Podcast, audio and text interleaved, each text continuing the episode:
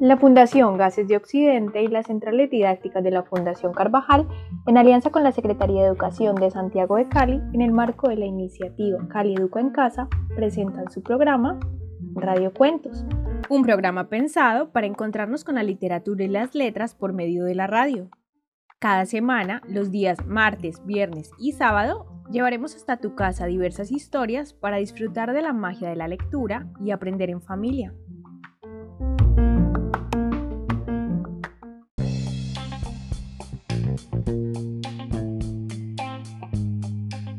Radio Cuentos, donde las voces cuentan y se encuentran. Hola a todos y todas. En el programa de hoy los estaremos acompañando mi compañera Dayana Ramírez y quien les habla Juliana Villa. Nosotras hacemos parte de las centrales didácticas de la Fundación Carvajal.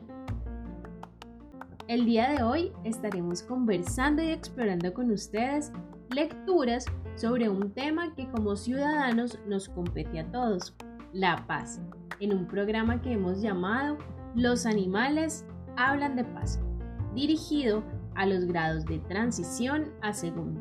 Así que los invitamos a que nos acompañen. Bueno, Dayana, ¿cómo así que los animales hablan de paz? Pues Juli, así como lo oyes, dentro del género literario narrativo encontramos las fábulas. Recordemos a nuestros oyentes que las fábulas pueden definirse como breves narraciones escritas en prosa o en verso, donde por lo general los personajes son animales. Algunas veces se presentan como cosas o como humanos, pero casi siempre son animales. Y uno de los rasgos distintivos de las fábulas es que esos animales o esas cosas suelen asumir características humanas. Ah, pues me parece muy interesante que hablemos de ese tema. Yo recuerdo algunas fábulas que nos leían en la escuela y creo que junto a los cuentos tradicionales son los textos que más recuerdo. Pero dijiste animales que hablan de la paz. No recuerdo muchas fábulas en que los personajes nos hablen de ese tema. Conozco la de la zorra y las uvas, que nos habla sobre no rendirnos, la, la del león y el ratón, que nos habla sobre ayudar a otros, pero de la paz no recuerdo ninguna. Sí, estoy de acuerdo contigo. Generalmente las fábulas abordan otro tipo de temas, como por ejemplo las mentiras, la arrogancia, la avaricia, pero en Colombia tenemos un gran autor que decidió escribir fábulas sobre un tema que nos toca a todos, la paz. ¿En serio? No tenía ni idea de que un escritor colombiano hubiera escrito fábulas sobre ese tema. ¿Quién es? Estamos hablando del médico, antropólogo y escritor colombiano Manuel Zapata Olivella, considerado uno de los más importantes representantes de la cultura afrocolombiana y es reconocido por su trabajo de divulgación, registro y preservación de la cultura en el contexto literario. Yo creo que tú lo conoces. Él es especialmente reconocido por obras literarias como Chango el Gran Putas, Chambacu Corral de Negros, En Chima nació un santo, y la obra de la que hoy vamos a hablar que se llama Fábulas de Tamalameque. Incluso te quiero contar que este año 2020 fue declarado desde el Ministerio de Cultura como el año de Manuel Zapata Olivella. Es un pequeño homenaje que se le brinda a su vida y a su obra. Bueno, Dayana, pues ya estoy ansiosa por conocer esas fábulas tan particulares que nos vas a compartir hoy. ¿Qué les parece si escuchamos la lectura de una de esas fábulas?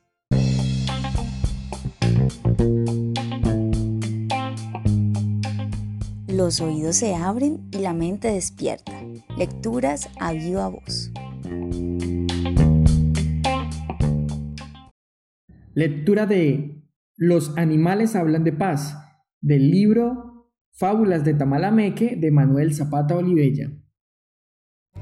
Tío Conejo y otros amigos, preocupados porque Tío Tigre mataba cuanto animal podía, decidieron acabar con sus crímenes.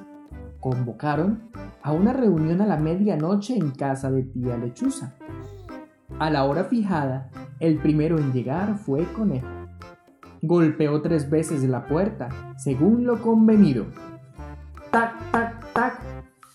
¿Quién es? preguntó Zorra. Yo, conejo.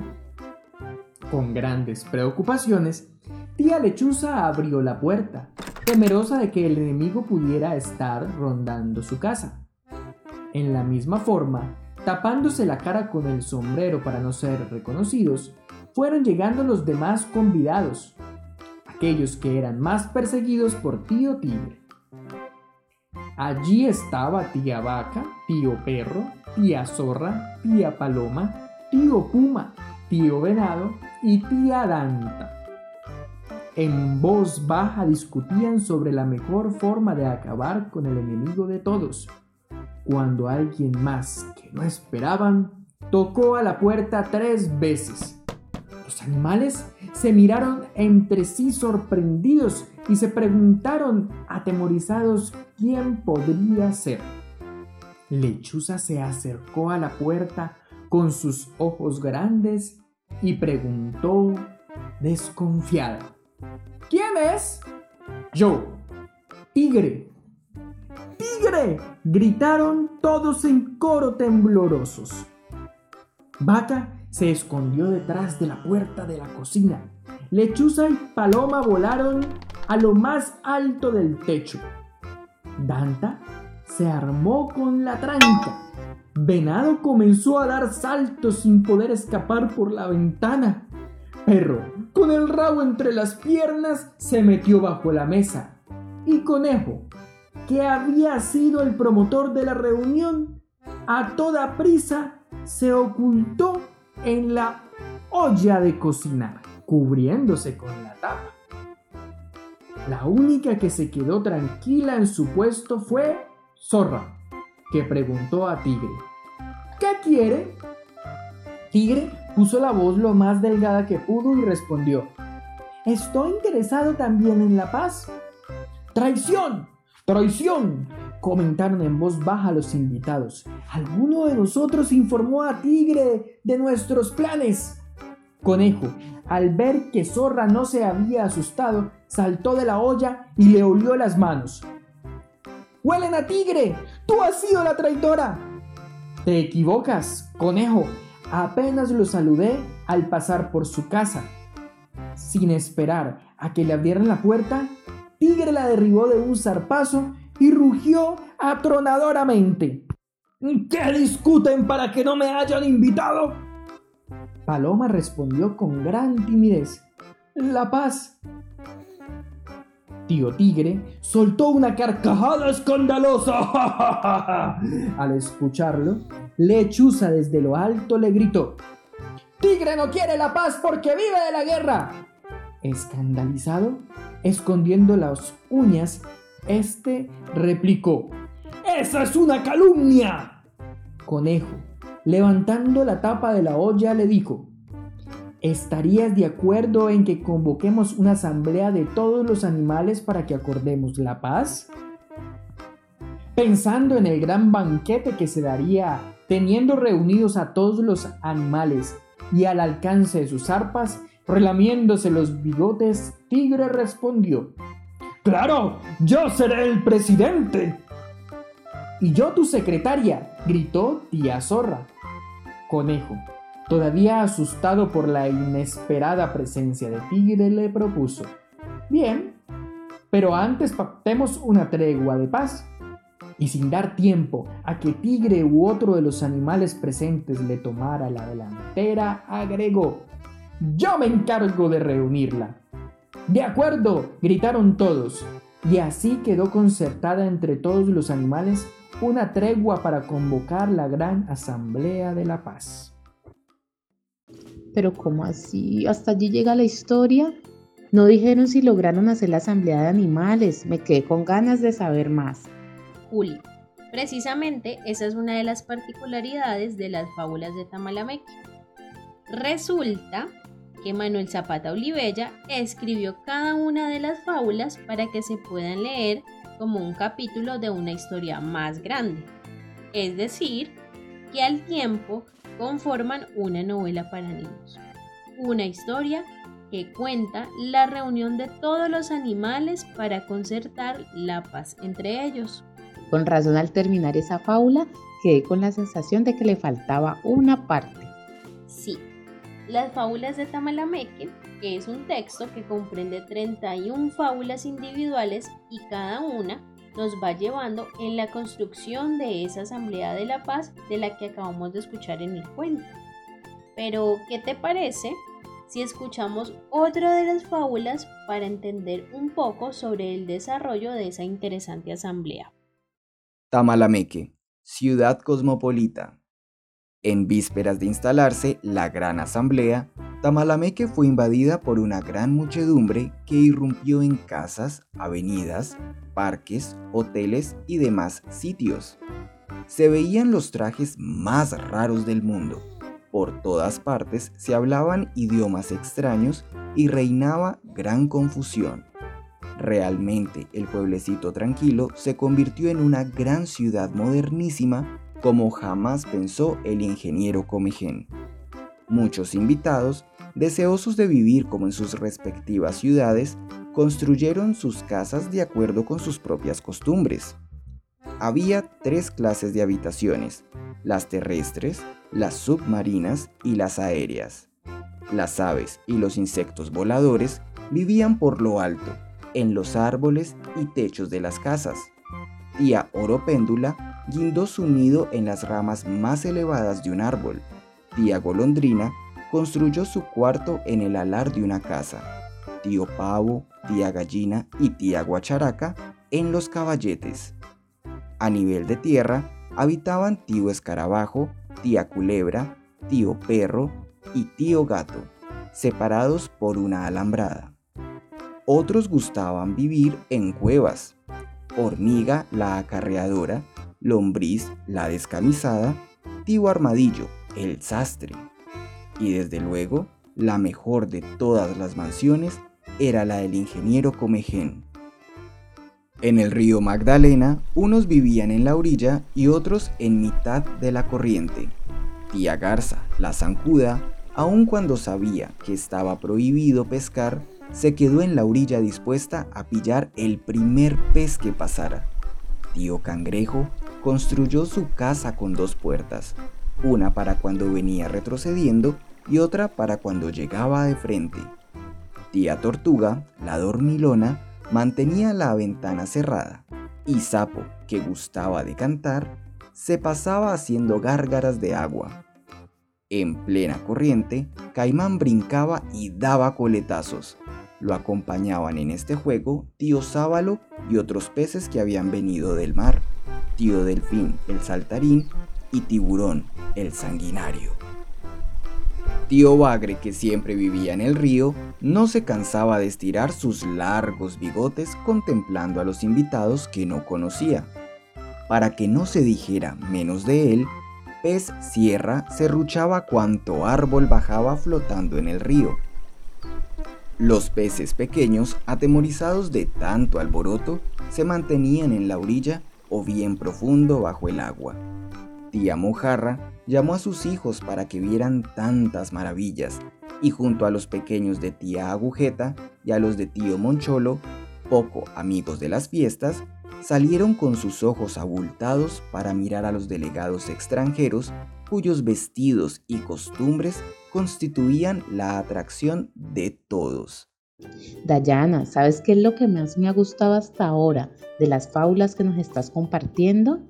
Que nos hablan de lugares que yo conozco y que son muy colombianos, como la orilla del río Magdalena, y también se mencionan muchos animales de nuestras regiones que viven cerca de nosotros, como la guacharaca, las golondrinas, el comején, el bagre y el burro. Pues te cuento que ese es otro de los rasgos característicos de las fábulas que escribió Olivella, pues el autor se diferencia de algunos fabulistas griegos como Esofo, Fedro y Babrio en la inclusión del lugar geográfico con especies vegetales y animales de una región específica. Estamos hablando, por supuesto, del municipio de Tamalameque, el cual se encuentra ubicado en el departamento del Cesar en Colombia. Además, podemos rastrear algunos rasgos de la cultura local en muchas de las fábulas. ¿Sabes? Otra cosa que me gusta de estas fábulas es que hablan justamente de las posibilidades de hacer acuerdos a pesar de las diferencias. todo para tratar de buscar la paz y resolver los conflictos que están afectándolos. Es más, estos animales enseñan mucho a las personas, nos enseñan que todos debemos aportar algo para la construcción de la paz, bien sea dejando de lado algunas de las cosas que causan que tengamos conflictos con nosotros o las cosas que no aportan a la convivencia. Me gusta mucho eso que dices y me recuerda justamente a una de las fábulas que habla sobre desarmarnos un poco para construir esa paz que tanto anhelamos. Escuchemos. El desarme de los violentos. Atento al compromiso pactado entre todos los animales de no hacerse la guerra mientras acordaran la paz, Tío Conejo nombró la comisión conciliadora, designando de presidenta a Tía Paloma. Y para que nadie se burlara de su debilidad, le señaló por compañía a tres guardianes poderosos. Tío Elefante, cuyo potente lomo mantendría a raya al más peleador de los animales terrestres. Para imponer respeto a los habitantes de los mares, lagos y grandes ríos, llamó a tía ballena. Y finalmente, como garantía contra las aves de rapiña, tanto las que cazan de noche como las que lo hacen de día, Conejo hizo bajar a tío Cóndor de los altos Andes para que con su afilado pico y largas alas protegiera a la pequeña paloma representante de la paz. Así constituida la comisión conciliadora, se apostaron en las tres grandes entradas de Tamalameque para desarmar a los animales violentos que iban llegando a la asamblea. Tío Elefante en la aduana terrestre reclamó a tío León que le entregara las garras, a tío Toro que se arrancara los cuernos, a tía Culebra que depositara su veneno, a tío Rinoceronte que le entregara el sable que tenía en su nariz. A tío Alacrán le pidió su ponzoña. A tía Gallina le cortó el pico. A tío Lobo que se arrancara los colmillos. A tía Cebra le quitó los cascos para que no pudiera patear. Y al hombre, que se presentó desnudo, fingiéndose el más manso de los animales, le pidió que dejara la caja de fósforos que llevaba en la mochila para impedirle que usara el fuego, más destructivo que sus mandíbulas y que sus manos. Mientras tanto, tía ballena en la aduana marítima estuvo vigilante de que ningún pez de mar o de río introdujera sus armas de contrabando a la asamblea. Así pues, a todos los que llegaban por agua les desarmaba. A tío tiburón le quitó los dientes, a tío Pulpo la bolsa de tinta con que cegaba a sus enemigos. A tía Morsa los largos colmillos. A tía Anguila las pilas eléctricas que guardaba en su cuerpo. Al pez sierra su serrucho. Y vigilante, con sus alas abiertas, tío Cóndor a las puertas del aeropuerto controlaba a todas las aves voladoras. A tío Gallo le quitó las espuelas a tío Gavilán las garras. A tía Cigüeña le recortó el pico. A tío Chavarrí las espuelas que traía escondidas bajo el ala. A tío Mosquito le desarmó el aguijón. Y tía Hormiga, que quiso pasarse sin ser vista por entre las patas del elefante, fue sorprendida por tía Paloma, quien aprisionándola con el pico le preguntó, ¿Y usted, comadre, a dónde va tan callada? Poniendo las manos en alto, tío hormiga le respondió, yo no porto armas. A lo que respondió Paloma, de aquí no pasa si no me deja su paciencia, un arma invisible pero poderosa. Todo animal tiene sus armas de ataque y de defensa.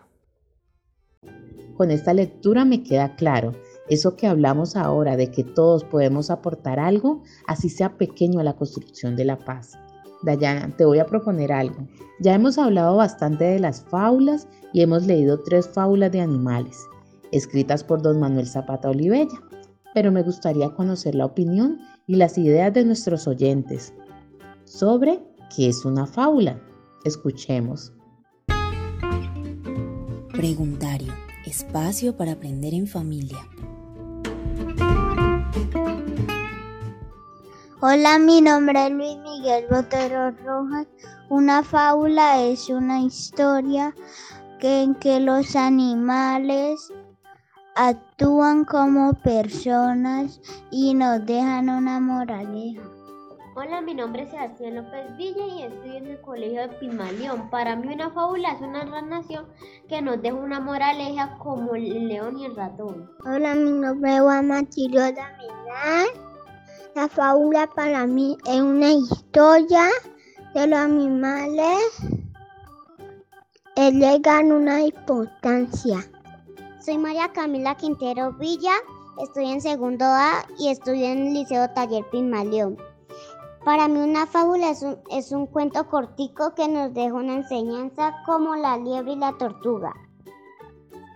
Qué respuestas tan bellas, Julio. Y ahora que conocemos lo que los niños piensan sobre la fábula, ¿qué te parece si terminamos el programa de hoy regalando a los oyentes unas pequeñas pistas para construir una fábula?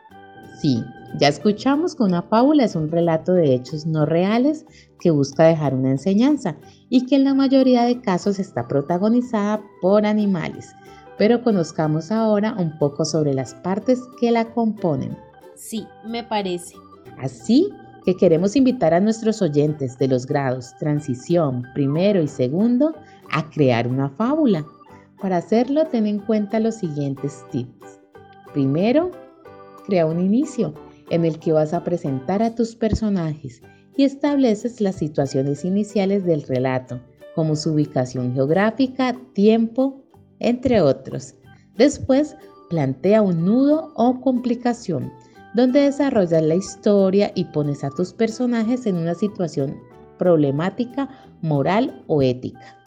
Y finalmente, creas el desenlace, que es la parte final del relato en donde se da solución a los conflictos que creaste.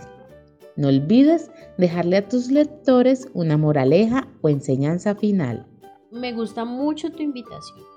Y también me gustaría, antes de finalizar este programa, invitar a los docentes que nos están escuchando a explorar el libro de Fábulas de Tamalameque. Es un libro de acceso gratuito de la colección Libro al Viento y dejaremos el enlace en la guía de actividades de este programa. Recuerden que tienen 29 fábulas más que pueden disfrutar con sus estudiantes, donde pueden abordar el tema de la paz tan pertinente en estos tiempos. Queremos agradecer a los oyentes que nos acompañaron y los esperamos en la próxima emisión. Y ya que hablamos de fábulas, ¿qué tal si cerramos con una moraleja? Claro que sí. Hay una que me gusta mucho que dice, la inteligencia supera las diferencias.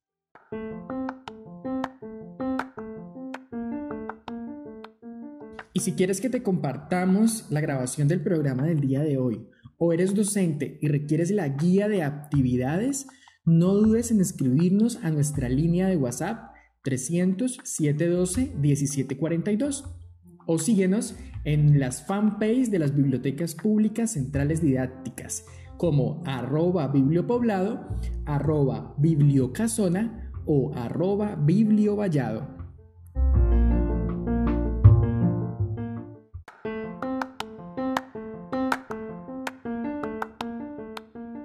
Las bibliotecas públicas centrales didácticas de la Fundación Carvajal y la Fundación Gases de Occidente, desde la iniciativa Cali Educa en Casa, presentaron su programa Radio Cuentos, donde las voces cuentan y se encuentran.